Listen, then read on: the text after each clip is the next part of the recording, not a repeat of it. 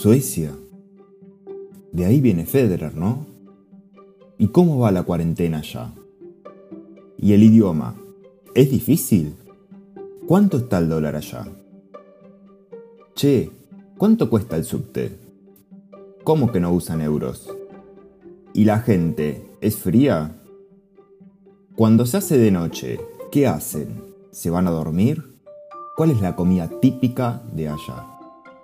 ¿Y qué opinan de los argentinos? ¿Qué hora es allá? En No te hagas el sueco, vamos a repasar todas las preguntas y todos los aprendizajes luego de una mudanza a Suecia.